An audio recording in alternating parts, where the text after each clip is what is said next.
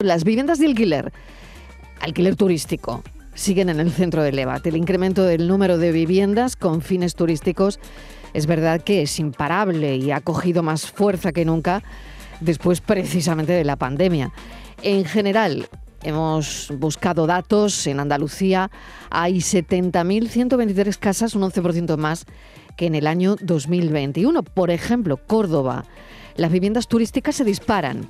Sus plazas superan ya en un 32%, fíjense, a los hoteles. Claro, es un asunto del que habla todo el mundo, un asunto que se lleva a la política, un asunto que ha llevado a la abogacía de Málaga a celebrar una jornada sobre la regulación de las viviendas con fines turísticos. Málaga es una de las ciudades españolas que acapara más viviendas de este tipo. En concreto, hemos mirado las cifras y cuenta con casi 9.000 viviendas destinadas a alquiler turístico, de las que algo más de la mitad, unas 4.800, están ubicadas en el casco histórico, en el centro histórico. Vamos a hablar con Carmen Jiménez Contán, coordinadora de la sección Turismo del Colegio de Abogados de Málaga. Bienvenida, Carmen. Gracias por acompañarnos a esta hora. Hola, buenas tardes. Me gustaría saber cómo ha ido la jornada sobre la regulación de las viviendas con fines turísticos y de qué han hablado, qué problemas se han expuesto ahí.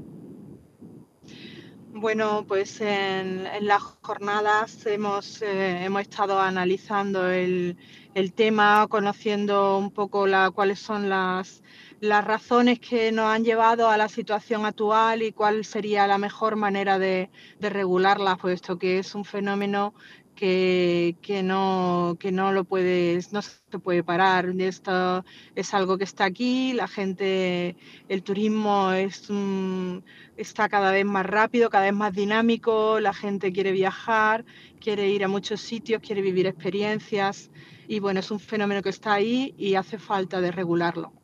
¿Cómo? Esa es la gran pregunta. Bueno, eh, la pregunta es, eh, pues, eh, implementando, digamos, este fenómeno de la vivienda turística en lo que es en el planeamiento de la, de la ciudad. Antes era un fenómeno que no existía, eh, existía muy residualmente o, digamos que no existía, se, era solo viviendas vacacionales en puntos costeros y ahora pues es algo de todos los días. ¿Cómo, cómo regularlo? Pues haciendo compatible la vida de los residentes, la vida de los ciudadanos con eh, este turismo. Eh, teniendo en cuenta los derechos de los ciudadanos, los derechos a, una vivienda y unos alquileres justos, teniendo en cuenta que el ritmo es distinto, el ritmo que lleva un residente no es el ritmo que viene, con el que viene un turista, ¿no? tiene otros horarios, otro tipo de cosas. Entonces el planeamiento, el planeamiento del ayuntamiento en cada ciudad eh, entendemos que es el que debe de, regular en su ciudad y a la vista de lo que tiene eh, esta vida, digamos, esta compatibilización entre ciudadanos y, turistas. Hay un derecho turístico. Mm, sabemos que esto ahora, Carmen, es una especialidad también, ¿no? Aplicado a la protección de datos, al, futuro también de la regulación de, todos los alojamientos turísticos, a la responsabilidad de los operadores turísticos, a las plataformas turísticas digitales, a los tipos de contrato. Sabemos que también hay un, un derecho turístico que puede amparar todo esto, ¿no? Sí, exacto. en los últimos tiempos, como acabo de decir, el, mercado turístico se ha dinamizado de tal modo que, ya ocupa una buena parte de, la vida de todas las familias. Es un derecho muy transversal, puesto, como acabas de decir, eh, toca muchísimas, muchísimas otras ramas del derecho, tal como es la protección de datos, como es el, el, derecho digital, tal como la ley de propiedad horizontal por el tema de las viviendas turísticas, eh, los vuelos, las contrataciones, los turoperadores, eh, los hoteles, la responsabilidad, seguros. Es, es un, ámbito de la vida que, que, toca a todos los demás. Es, una, es un derecho muy transversal y nosotros desde el Colegio de Abogados de Málaga estamos haciendo hincapié en resaltar y, traer a los demás profesionales el conocimiento para que podamos, eh, los profesionales podamos resolver los contratos, o sea, los contratos, perdón, las problemáticas y, todos los asuntos que los particulares pues, eh, pues eh, padecen algunas veces en, en, cuando se van de vacaciones o cuando, o cuando, tocan, cuando tocan algún tema relacionado con el turismo, que ya le digo, cada vez es más. Es un, es un fenómeno terrible. Lo engloba todo. Además, lo engloba todo porque engloba eh, desde el turista que tiene ahí, bueno, pues, mm, no sé, que, tenga el típico percance de, un apartamento que no esté en las condiciones que ha eh, contratado, por ejemplo, pero también de ese vecino que no tiene espacio para, para la vida, ¿no? Me imagino que eh, ambas cosas, ¿no? Sí, claro, por un lado están los derechos de esos turistas que efectivamente han contratado una casa y que vienen a pasar sus vacaciones. La casa tiene que estar en condiciones, tiene que cumplir cierta reglamentación, tiene que tener unas determinadas características. El sistema de pagos de la casa también es un tema de, derecho digital. La contratación, estuvimos también hace no mucho en unas jornadas también en el Colegio de Abogados eh, estableciendo cuáles eran las peculiaridades que tiene un contrato de una vivienda de uso turístico, ¿no? Porque eh, no es lo mismo que un arrendamiento. Mm. la ley de arrendamiento le excluye las viviendas turísticas de su ámbito, entonces es un, contrato pues preciso donde tiene unas características como tales eh, que hacer cuando, cuando este inquilino pues eh, hace mucho ruido, cuando hay, mm. o qué hacer, o del contrario, el inquilino va a una casa, no se la, no se la encuentra en, condiciones. es un derecho que está en ambos sitios.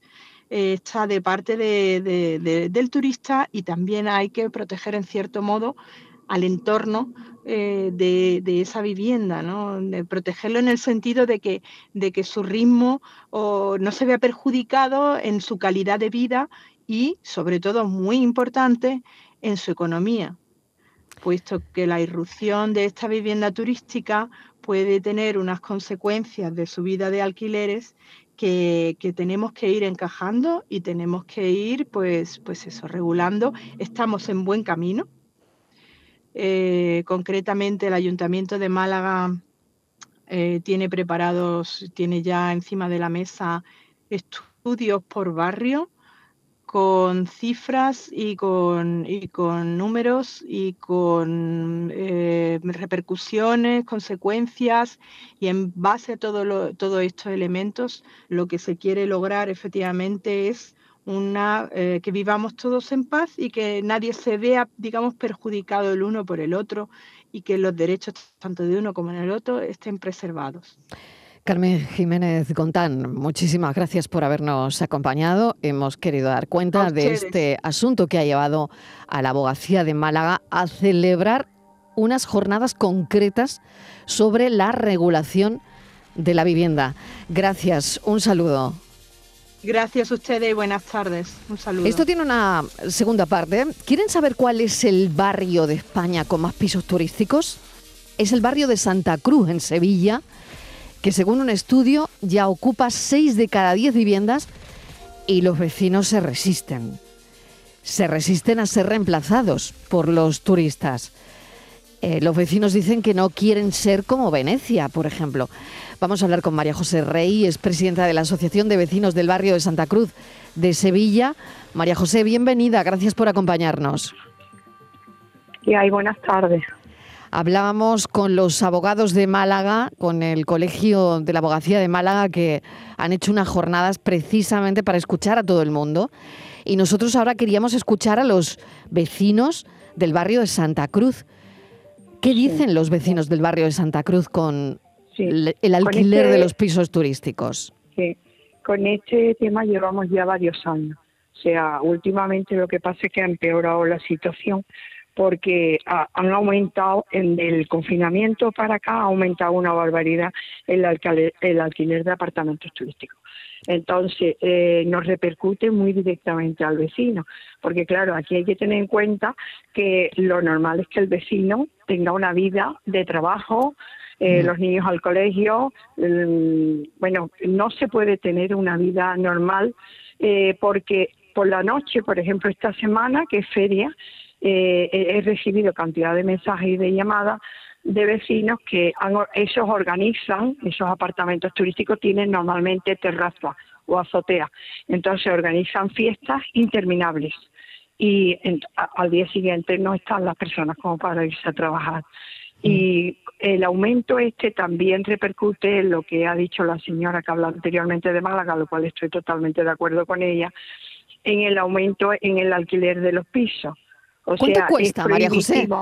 ¿Cuánto, cuánto pues, cuesta un, apartamento? No estoy, eh, no estoy enterada de ese tema porque yo no me he metido en ello. Pero lo que sí sé es que, por ejemplo, las personas que normalmente podrían venir a vivir al barrio de una manera eh, mensualmente, pagar su renta y tal, les es casi imposible porque es carísimo, según me dicen. Entonces se trasladan a otros barrios. A mí el miedo que me da, y además esta semana lo he estado mm, hablando con vecinos, es que qué devenir tiene un barrio con esta inercia, porque es que eh, si esto seguimos aumentando, aumentando, aumentando, llega el momento en que es imposible vivir en este barrio, ni económicamente, ni que tú puedas estar a gusto en el día a día de pueda. Para empezar, por ejemplo, el barrio Santa Cruz ya no le quedan comercios eh, que pueda beneficiar al vecino, porque está todo mm. lleno de, bares, restaurantes y tiendas de souvenirs. Entonces, mm, empezamos ya porque es una incomodidad más, ¿no? Es muy bonito el barrio, muy bonito vivir en el barrio Santa Cruz, pero tenemos una serie de incomodidades. Y la gente lo que decide o lo que está pensando es probablemente alquilar su vivienda e irse a vivir a otro sitio. Y al final dejar problemas económicos sí, no claro. sí sí. Nosotros eh, llevamos trabajando con turismo de Sevilla un tiempo ya no es nuevo llevamos muchos años porque estábamos viendo venir esto. Entonces últimamente eh, se ha creado como un manual de buenas prácticas en el que mm, todas las incomodidades de los vecinos se intenta recoger en ese, es, una declaración de buenas prácticas. La policía está enterada, turismo está enterado y esto ha, vamos que esto ha trascendido a, tanto a los guías turísticos como los apartamentos turísticos porque son más que nada los guías turísticos los que han trabajado en este en esta declaración de buenas prácticas porque a ellos les repercute también Mm, a nosotros, por ejemplo, uno, un, un, grupo de 30 que se nos pongan en la puerta de una vivienda a una hora, por ejemplo, después de comer o por la noche, nos repercute mucho porque el ruido que hacen si no llevan wimper y están con megáfono es horroroso. Entonces, para evitar eso, se ha hecho esta declaración. Eh, el alcalde que estuvo aquí la semana pasada eh, vi que a raíz de los comentarios que le habían hecho los vecinos, ha habido los artículos que salieron posteriormente en prensa, decía que, la, que determinados barrios de Sevilla quería declararla zona saturada de pisos turísticos. No sé, como tenemos en víspera de elecciones, no sé qué alcalde saldrá, ni si este alcalde cuando salga va a tomar esa medida con el barrio Santa Cruz, que dijo que empezaría por nosotros. Eh, yo no sé si ya vamos un poco tarde, porque esto creo que había que haberlo hecho un poquito antes. Pero bueno, nunca es malo si el final es bueno. Mm, yo pienso que, hay que tomar una medida, porque si no, esto es que se va a deteriorar totalmente el barrio. Y, y ahora mismo tiene, no sé, una idiosincrasia muy especial este barrio y debíamos de conservarlo. Me acaban de pasar mis compañeros de producción una reserva, mm, claro, de un portal em, buscando un apartamento para la semana que viene en el barrio de Santa Cruz.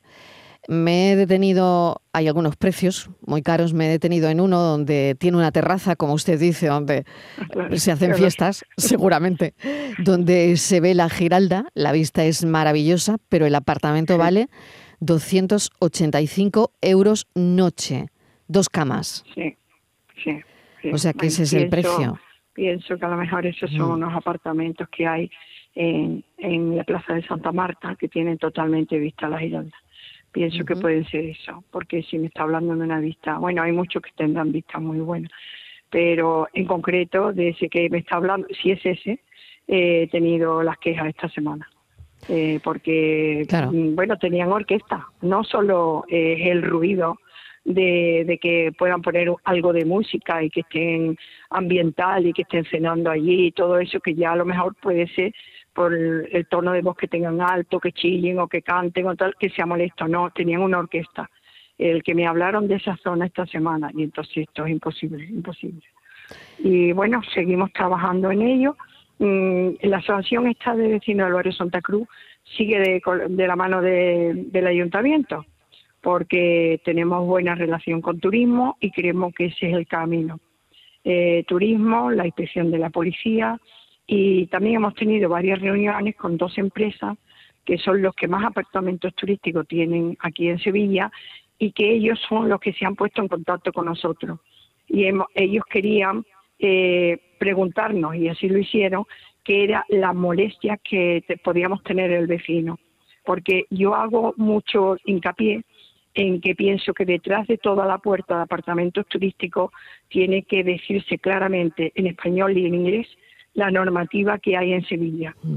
tanto mm, de, que no se puede tender en los balcones, de que no se pueden organizar fiestas que molesten a los vecinos, de indicar el punto de basura más cercano para que la basura no mm. se tire en zonas comunes y en la calle. Entonces pienso que eso es importantísimo, la información al que llega a un barrio, porque nosotros recibimos a la gente, pero ellos se tienen que comportar también. Yo he estado dando un paseo ayer y veo que el ayuntamiento se está molestando muchísimo porque estemos el barrio esté en condiciones de limpieza bien y allí había cantidad de cosas por la calle tiradas. Y pero habiendo papelera luego eso es falta de urbanidad. Falta de civismo está claro. Me han dicho que han conseguido algún que otro logro, como que los guías dejen de usar megáfonos, en fin, esto es esto es un pequeño logro, pero desde luego y sobre quería todo que, lo, que los guías, perdone que le interrumpa, eh, ellos los guías, los guías que están dados de alta y que están trabajando ordenadamente y en buenas condiciones, mm. eh, siempre nos hablan que hay guías intrusos.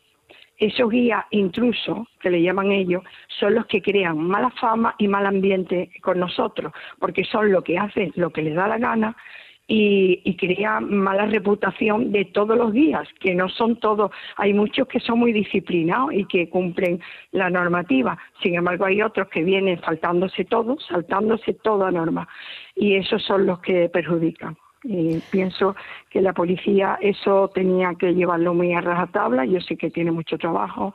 Han puesto más policía turística en Sevilla últimamente, pero eso hay que llevarlo a rajatabla.